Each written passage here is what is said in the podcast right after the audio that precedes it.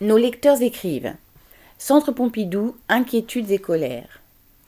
Je travaille au Centre Pompidou à Paris, l'un des plus grands musées nationaux, qui va fermer en 2025 pour d'importants travaux.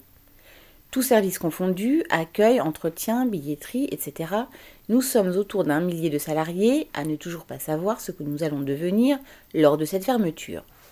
Beaucoup de ceux qui sont en CDI travaillent ici depuis de nombreuses années et il est question de les redéployer sur des sites très éloignés, à Massy-Palaiseau par exemple, mais sans que rien de clair ne soit défini, et encore moins de compensation prévue.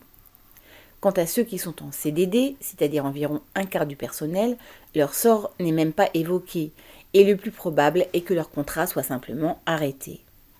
Depuis plusieurs semaines, plusieurs assemblées générales ont rassemblé jusqu'à 200 salariés avec des journées de grève ponctuelles et les discussions entre collègues vont bon train sur cette fermeture et sur les plans de la direction.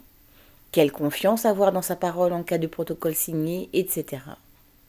Pour l'instant, elle fait traîner en longueur, prétend négocier un protocole avec les syndicats en espérant décourager tout le monde. Mais le mécontentement est bien là et avant que la fermeture soit effective, la direction pourrait bien tomber sur un os, un lecteur.